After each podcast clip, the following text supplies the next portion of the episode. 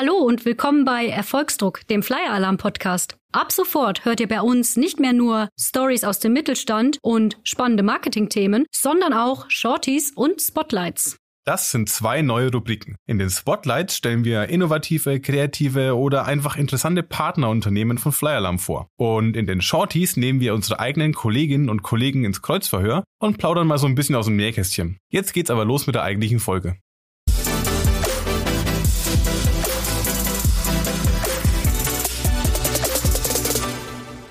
Herzlich willkommen bei Erfolgsdruck, Stories aus dem Mittelstand, dem Flyer Alarm Podcast über druckreife Marketing und Businessideen. Ich bin Doreen. Und ich bin Marco. Und auf die heutige Folge freue ich mich persönlich ganz besonders. Es geht nämlich ums Thema Eventorganisation. Und jeder, der meine letzte Geburtstagsfeier besucht hat, wird wissen, ich habe da Nachholbedarf. Naja, ja, stimmt. Also die Stimmung war gut, das Essen war recht schnell kalt und die Getränke ziemlich schnell leer. Ja, naja. Deswegen haben wir uns heute mal den Gregor Demme von Vereinsticket.de eingeladen. Seine Firma hat zum zweiten Mal ein Vereinsfestival organisiert. Und ein paar Kolleginnen und Kollegen von uns waren als Gäste vor Ort. Und ich sage mal so, die waren begeistert. Wir lassen uns jetzt einfach mal von Gregor erklären, warum. Hallo Gregor und schön, dass du uns zugesagt hast für ein Interview. Ja, hallo, schön hier zu sein. Danke. Bitte stell dich doch mal kurz vor und erzähl uns, womit du so deine Brötchen verdienst. Ja, mein Name ist Gregor Demmer und ich sitze mit meinem Team in Saarburg südlich von Trier und äh, wir arbeiten täglich an unserer Plattform Vereinsticket.de, mit der wir versuchen, die großen Probleme des äh, Amateur- und Sportvereins zu lösen, was in Sachen Digitalisierung ansteht. Das kommt so ein bisschen aus der Ecke, dass halt sehr, sehr viele, man kennt es auch aus dem Privaten, zu viele Insellösungen gleichzeitig benutzen und das zu Effizienzkillern werden. Und da wollen wir quasi mit unserer Plattform Abhilfe schaffen, damit äh, Vereinsdeutschland oder die über 80.000 Sportvereine und zig tausend andere Vereine die Möglichkeit haben, sich nachhaltig aufzustellen und auch in Zukunft noch zu existieren. Bei Vereinsticket unterstützt ihr aber ja nicht nur Ehrenamtliche bei ihrer Arbeit in Sportvereinen und nehmt denen auch im Beträchtlichen Teil deren Arbeit ab, sondern ihr seid ja auch selbst Ausrichter eines Vereinsfestivals. Wie kam es denn dazu? Genau, das haben wir jetzt letzten Dezember zum zweiten Mal gemacht, unser Vereinsfestival. Und das kam so ein bisschen aus der Idee, wir sind zwar ein Digital-Business, eine Online-Plattform, aber am Ende des Tages wollen wir im Offline, im Analogen helfen. Das heißt also die Vereine, die vor Ort ihre Arbeit machen, Sportvereine, die ihre Trainings, ihre Spieltage, ihre Turniere, ihre Feriencamps veranstalten, die sollten merken, wie kann man das denn mit dieser Plattform? Was, was, wie hilft mir das am Ende? Und dann haben wir gesagt, das wäre doch eigentlich das Beste, wenn die Leute halt vor Ort es selber erleben. Wenn wir halt so ein Festival organisieren, die mit einer Anmeldung, mit einem Ticketing einhergeht, mit Kommunikation einhergeht, auch mit einem Turniermodul einhergeht. Wie kann man das alles quasi vor Ort machen und erlebbar machen? Und so ist die Idee zu dem Festival entstanden. Und als Aufhänger haben wir uns dann an dem Elfmeterschießen des Fußballs orientiert. Einfach als quasi eine Art Gaudi, kombiniert mit einem Networking, kombiniert mit einer Art Festival-Musikcharakter. Und das ist dann das Vereinsfestival geworden, was wir dann letztes Jahr hier bei uns in Trier mit über 1000 Teilnehmern durchgeführt haben. Und also, warum veranstaltet ihr so ein Festival überhaupt? Einfach nur wegen der guten Party oder hattet ihr da ein ganz konkretes Ziel, wo ihr gedacht habt, wir möchten dieses Ziel jetzt mit diesem einen Festival erreichen? Oder gibt es so mehrere Kanäle und mehrere Ziele, die man damit irgendwie ins, ins Visier nimmt?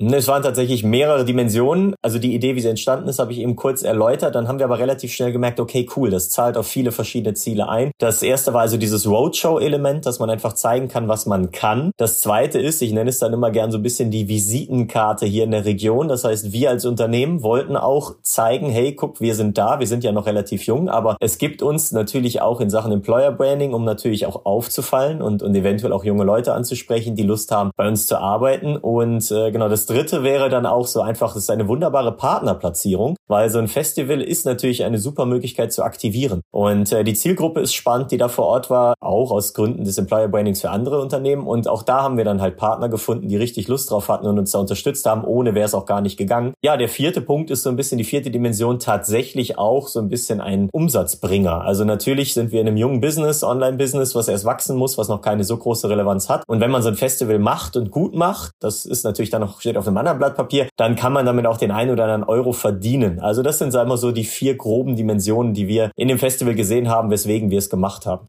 Wir haben uns jetzt im Vorfeld natürlich intensiv mit dem Vereinsfestival beschäftigt und uns den Ablauf durchgelesen und so. Aber kannst du jetzt vielleicht für die Zuhörenden noch ganz kurz mal zusammenfassen, was ist bei eurem Festival so alles passiert und was habt ihr so gemacht, was war das Rahmenprogramm und so weiter? Jawohl, wir haben äh, für zwei Veranstaltungstage unseren Messepark gemietet in Trier, also eine große Halle mit einigen tausend Quadratmetern und haben dort drei Courts aufgebaut, also drei Kunstrasenplätze, allerdings nur den Strafraumbereich. Entsprechend mit Banden. In der Mitte von den drei Courts gab es eine riesige Bühne, wo natürlich dann Bühnenprogramm stattgefunden hat und äh, dann gab es unsere sogenannten Team Zones und unseren kleinen Weihnachtsmarkt. Wir haben also quasi den Food Court gestaltet mit einigen Holzhütten als Weihnachtsmarkt. Äh, die Team Zones waren Bierzeltgarnituren, Städtische und so Lounge-Möbel, wo quasi die die, die Vereine und Teilnehmer sich aufgehalten haben, damit jeder mal so eine gewisse räumliche Vorstellung bekommt, wie das Ganze ausgesehen hat und natürlich dann mit entsprechender Licht- und, und Musiktechnik alles beschallt und ausgeleuchtet. Und äh, ja, im Rahmen dieser zwei Tage hatten wir an dem Freitag erstmal einen Charity Cup, den Volksbank Trier Charity Cup, ähm, wo es halt darum ging, für zwei gemeinnützige Vereine hier aus der Region Gelder zu sammeln. Dort waren Unternehmen und Organisationen eingeladen. Also die sind dann mit der Betriebsmannschaft gekommen oder haben halt quasi die Freunde zusammengesucht. Und äh, die haben auch eine Teilnahmegebühr bezahlt an dem Tag, die dann in den Charity-Topf geflossen ist. Die Partner haben entsprechendes noch beigetragen. Und dort ging es halt dann nicht in erster Linie um die Sportvereine, sondern einfach, sag ich mal, um den guten Zweck und eine gute Zeit. Also auch so ein bisschen Ende Dezember, drittes Adventswochenende, gemeinsamer Jahresausklang. Unser Partner hat auch immer gern von der größten Weihnachtsfeier der Region gesprochen. Und äh, genau, in die Richtung lief es auf jeden Fall auch. Es war also so ein wilder Mix aus natürlich auch einer Party, allerdings auch so ein bisschen dieses sportliche Event war auch dabei. Der sportliche Ehrgeiz war auch spürbar. Dann hatten wir am Ende des Tages aber auch das Networking, der Austausch der Region. Also, dass die Unternehmer, die Player halt zueinander kommen. Auch hier war das Schöne natürlich, wir sind jetzt keine Metropolregion, aber Trier ist hier in der Region halt schon das Mittelzentrum schlechthin. Und da kommen die Leute dann gerne nochmal zusammen, kennen sich vielleicht vage, aber lernen sich dann an so einem Abend auch nochmal richtig kennen.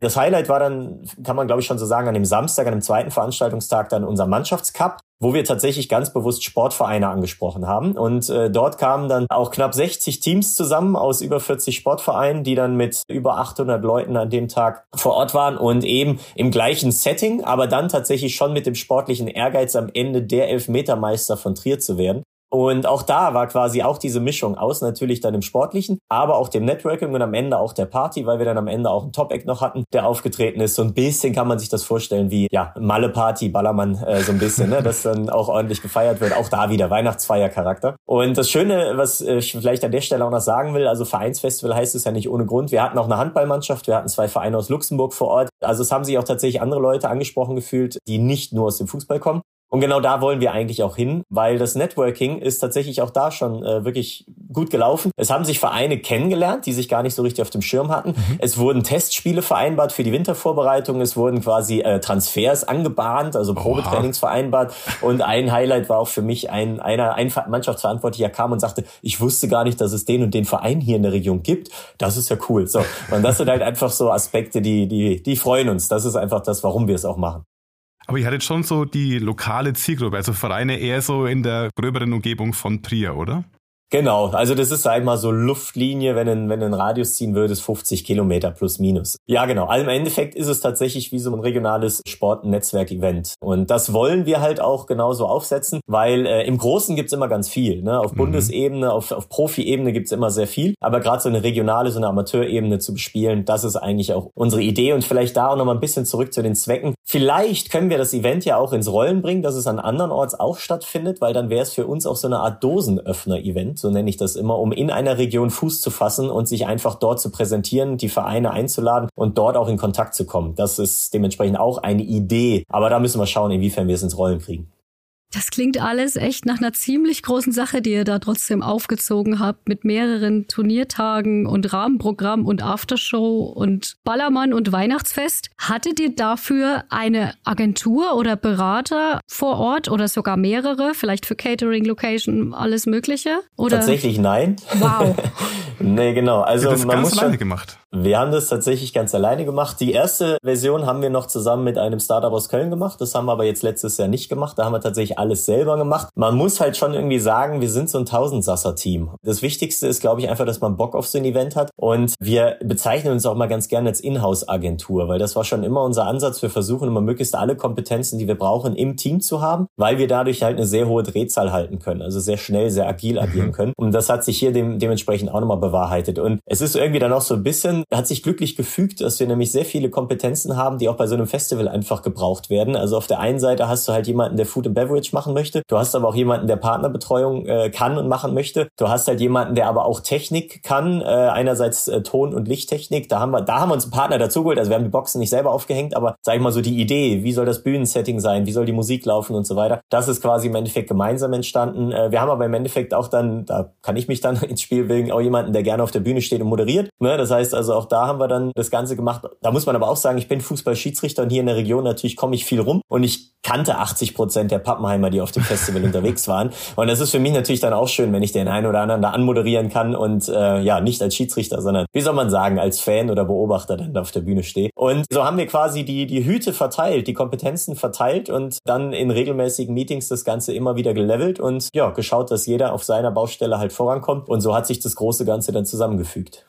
Von welcher Teamgröße sprechen wir? Wie viele Leute haben das jetzt eigentlich organisiert? Also wir hatten ein Kernteam von acht Personen. Das war also wirklich, sag mal so, das waren diese Heads, die ja sozusagen die einzelnen Bereiche unter sich aufgeteilt haben. Dann halt hatte jeder natürlich hier bei uns in der Firma, wir sind gut 30 Leute bei Vereinsticket. Äh, wir haben aber noch eine befreundete Firma hier bei uns auf dem Gelände sitzen. Die hat quasi auch nochmal 20 Personen dann unmittelbar fürs Event zur Verfügung gestellt. Die war noch als Sponsor aktiv. Die haben uns also unterstützt bei den Thekendiensten und an anderen Stellen. Und ja, so haben wir also mit fast 50 Leuten bei einem Event gearbeitet. Was mich ganz besonders gefreut hat, ist, wir hatten vier fünf ehemalige Praktikanten und Mitarbeiter vor Ort, die inzwischen woanders arbeiten, woanders studieren, die aber Bock auf das Festival und Bock auf das Gemeinsame hatten und sind dann gekommen und haben uns geholfen. Und äh, das ist halt natürlich mega gut und das symbolisiert auch so ein bisschen den Spirit bei uns im Team. Du kannst so ein Event alleine nur machen, wenn du halt Bock hast, gemeinsam dir da den Hintern aufzureißen und halt von morgens sechs bis abends zwei dann aufzubauen, beziehungsweise die Veranstaltung durchzuziehen. Und ja, dementsprechend genau, das war ungefähr die Teamgröße. Es gehen aber natürlich auch die Ideen. Wir haben Angebote von Vereinen bekommen, dass sie uns doch unterstützen könnten, dass sie die Theke machen, dass sie den Essensstand machen, natürlich dann auch mit einem gewissen Zuschuss für den Verein. Darauf werden wir sehr wahrscheinlich auch bei den nächsten Malen zurückgreifen, insbesondere auch, wenn wir es deutschlandweit versuchen zu platzieren. Weil am Ende des Tages ist es dann ein Festival nicht nur für Vereine, sondern auch von Vereinen. Das fänden wir wäre eine ziemlich runde Sache. Du hast von einem achtköpfigen Kernteam gesprochen. Die Organisation von so einem Event, die frisst ja schon ganz, ganz viele Kapazitäten. Und wenn jetzt acht von 30 Mitarbeitenden im Vorfeld mit der Orga von so einem Festival beschäftigt sind, hat er nicht das Tagesgeschäft von Vereinsticket irgendwie drunter gelitten? Nee, gelitten nicht. Es ist natürlich beeinträchtigt worden, das muss man schon sagen. Also wir haben natürlich auch getrackt und, und wie viel Zeit ist jetzt tatsächlich in diese Planung eingeflossen. Und es ist am Ende auch nicht wenig und du musst das dann natürlich, sei mal so von Geschäftsführungsseite auch immer abwägen. Ne? Ist es jetzt wirklich wertvoll, dass die Person die Zeit da reinsetzt und nicht da rein? Ne? Und das ist halt so eine Sache. Ich habe aber bei den Zielen oder Zieldimensionen ja auch schon so ein bisschen erläutert, vieles von dem, was das Festival uns bringt, zahlt unmittelbar auf die Ziele ein, die wir sowieso im Alltag haben. Nehmen wir das Beispiel HR. Also unser HR hat auf dem Festival Bewerbungsgespräche geführt, hat auf dem Festival mit einem Mini-Kicker Leute herausgefordert und hat dann quasi so ein Speed-Dating gemacht. Das ist natürlich dann so eine Aktivierung, die ist, die ist super. Ne? Ansonsten müsstest du die eh irgendwo anders machen. Andersrum unser Clubmanagement, die sozusagen für die Teilnehmer und für die Teamansprache zuständig waren, die haben natürlich dadurch einen wunderbaren Aufhänger gehabt, um auf die Vereine zuzugehen und hey, seid ihr beim Vereinsfestival dabei, dann lass uns doch mal vor Ort 10, 15 Minuten lang über die App sprechen, über die Plattform sprechen, wie ihr das nutzen könnt. Dann haben wir unser Marketing natürlich, Marketingkommunikation, die vor Ort super Footage produzieren konnten. Wir haben super viele Mannschaftsbilder, Einzelbilder von den Teilnehmern gemacht, in Trikots, die waren natürlich alle auch umgezogen. Ein herrliches was natürlich dann gibt's auch. Das, das kann exakt, ich nur empfehlen. genau. Und ja, das äh, kann ich auch nur empfehlen. Auf vereinsfestival.de ist es eingestellt. Und deshalb, also es hat natürlich auf viele Dimensionen eingezahlt. Äh, Partnermanagerin, die konnte natürlich mit dem Festival bei Partnern punkten, weil die gesagt haben, geil, nicht einfach nur eine Bannerplatzierung im Netz, sondern ne, das ist kombiniert mit diesem Offline-Event. Ja, insofern, ne, diese Abwägung, es gehen Kapazitäten verloren, aber es zahlt ja trotzdem ein. Das muss man, da muss man sich immer ganz ehrlich machen. Ich will nicht sagen, nee, das lief einfach so nebenher. Das war es sicherlich nicht. Aber es hat uns jetzt auch nicht irgendwie 100 Prozent vom Weg abgebracht. Das ist also, ja, eine Abwägungsgeschichte. Habt ihr den Erfolg des Festivals irgendwie versucht zu tracken? Habt ihr Zahlen erhoben? Oder basiert das jetzt eher so auf Bauchgefühl und Gesprächen, die sich so auch vor Ort ergeben haben?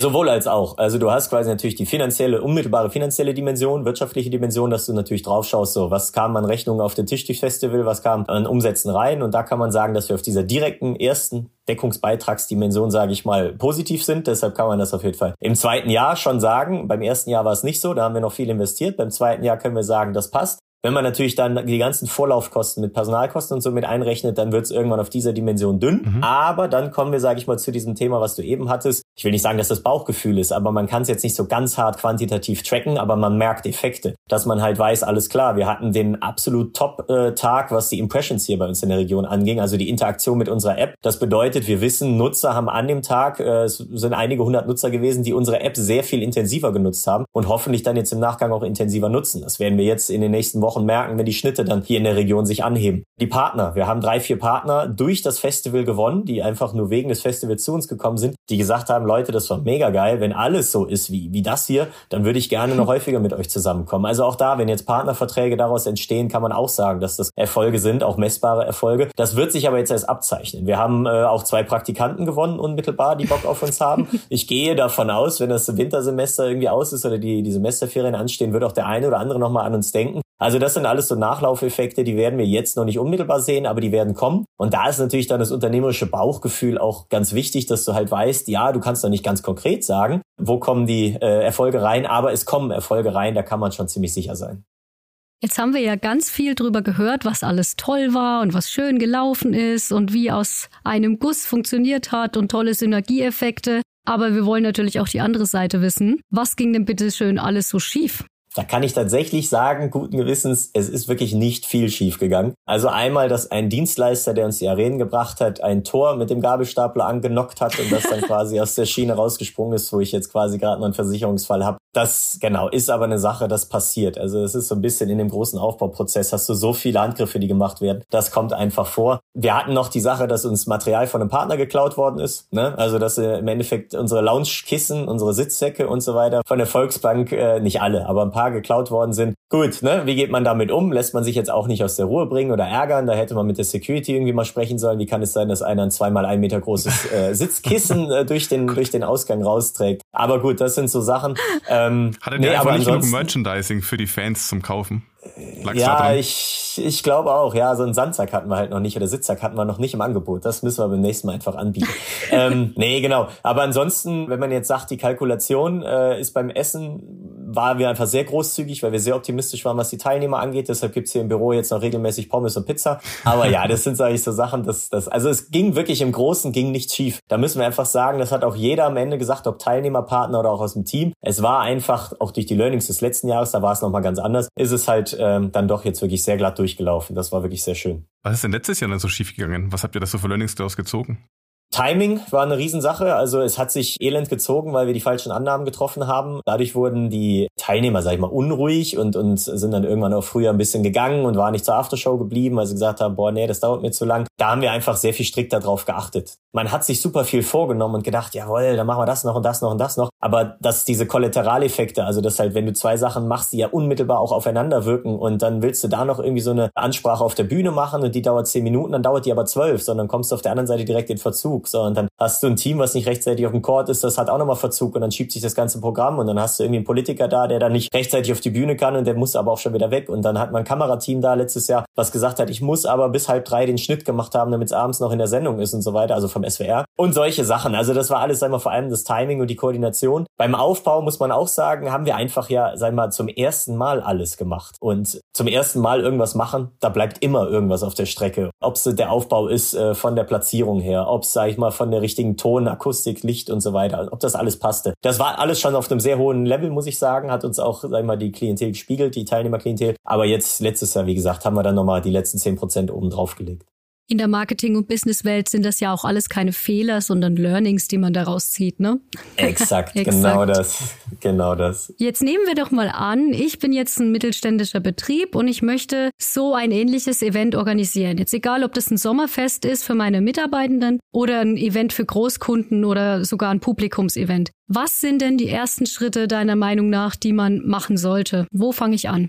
Mm, ich teile das jetzt mal gerade so in zwei Sachen. Also wenn man rein organisatorisch mal denkt, okay, welche Faktoren habe ich eigentlich bei jedem Event? Das sind die großen, die man halt einmal abklappern muss. Das ist natürlich dann die Location. Dass ich die natürlich von Anfang an kläre. Dann das Programm, ne, auch damit einhergehend, äh, wie viel Tage, wie viel Programm, wie sind die Zeitslots. Dann das dritte ist, wer ist überhaupt meine Zielgruppe? Ne? Also es ist eine externe, eine interne Zielgruppe und wie viele Leute entsprechend kommen dann dahin. Dann ein großer Punkt ist immer Essen und Trinken. Wie viel will ich anbieten? Sind es nur Happen oder ist es wirklich ein Menü? Bei den Getränken muss man natürlich auch gucken, äh, zahlt man das oder zahlt man es nicht? Wie organisiere ich das? Und äh, der letzte große Punkt ist in meinen Augen immer Ton und Licht. Also ne, wenn du ein mhm. großes Event oder ein, ein spektakuläres Event veranstalten willst, brauchst du in meinen Augen halt ein gutes Ton und Licht, ein gutes Ambiente, ein gutes Venue, einen guten Aufbau und sich darüber einfach mal im groben Gedanken zu machen, einfach mal zu skizzieren. Ich habe glücklicherweise äh, so ein 3D-Programm, äh, womit ich die ganze Sache dann direkt baue, wie ich sie mir vorstelle. Und dann habe ich halt direkt so 3D-Skizzen, kann meinem Team zeigen und den, den Partnern zeigen, so stelle ich mir das vor und dann kommt man natürlich sehr viel direkter zum Punkt. Aber überhaupt mal alles auf ein Blatt Papier zu bringen. Das ist halt mal so gerade dieses rein organisatorische Große. Ich selber habe eine Methode, wie ich es immer ganz gerne mache. Ich gehe gedanklich, ich stelle mir vor, ich bin Teilnehmer und ich gehe gedanklich vom Parkplatz zum Event, durch den Eingang, in die Halle, zu meinem Platz. Dann fängt das Programm an, mein Blick auf die Bühne, dann höre ich die Musik. Ich habe links und rechts andere Leute, was nehme ich wahr? Also ich visualisiere meine Teilnahme bei dem Event und während ich da durchgehe, gucke ich auf alles, was mich jetzt gerade in dem Moment betrifft. Ich komme vom Parkplatz. Ah, parken. Okay, äh, wie viele Parkplätze wo parken oder gibt es einen Shuttle und so weiter. Ich komme zum Eingang. Wie ist der Eingang gestaltet? Was ist mein erster Eindruck? Was will ich sehen? Was sollen die Leute sehen? Die Security. Brauche ich eine Security? Brauche ich ein Eingangspersonal? Brauche ich einen Welcome Drink und so weiter? Brauche ich einen roten Teppich? Dann gehe ich rein in die Halle. Was soll der erste Eindruck sein? Das haben uns ganz viele gespiegelt. Sie hätten nicht damit gerechnet, dass wir so eine dröge Messehalle einfach in so eine geile Party-Location umwandeln mit Licht, Nebelmaschinen und all so Kram. Und alle so, boah, wow, direkt Handy gezückt, erstmal Selfie-Video und ihren Kollegen geschickt bei WhatsApp, ey, guck mal, wo ich hier bin. Ne, will ich das? Ne? Und dann natürlich komme ich rein, okay, wo sitze ich? Wie finde ich meinen Platz? Ne? Was ist auf dem Tisch zu finden? Wie soll ich auch angezogen sein in dem Moment? Also diese Visualisierung von mhm. allen Prozessen, das mache ich dann gerne, auch wenn ich abends im Bett liege, einfach, dann fällt mir immer noch ein, ach Moment, wenn ich jetzt an so eine Theke gehe und ich will eine Kiste Bier haben, aber die Theke ist 80 Zentimeter tief und 1,20 hoch, wenn ich eine, eine Praktikantin habe, die 1,60 groß ist und vielleicht nur 50 Kilo wiegt, die kriegt die Kiste doch gar nicht auf die Theke gehoben. Dann haben wir ja ein Problem. Und deshalb haben wir dann auf einmal in unsere Theke so Durchreichen eingebaut, dass die Kiste einfach über das, den Edelstahl rübergeschoben wird. Auch das war so ein Detail. Also wenn man die Sachen visualisiert und die Prozesse vor Ort dann durchgeht, dann merkt man ganz vieles. Und das immer wieder, immer wieder und am besten auch nicht erzwingen, sondern in so freien Momenten, wie gesagt, wenn man abends im Bett liegt, äh, unter der Dusche steht oder was auch immer. Und dann die Dinge aufschreiben und an die entsprechenden Leute geben, die dafür zuständig sind. Und ja, dann gelingt sowas in meinen Augen auch bis ins letzte Detail. Du schreibst quasi in deinem Kopf dein eigenes Drehbuch für das perfekte Event und führst das genau, immer genau. weiter. Genau.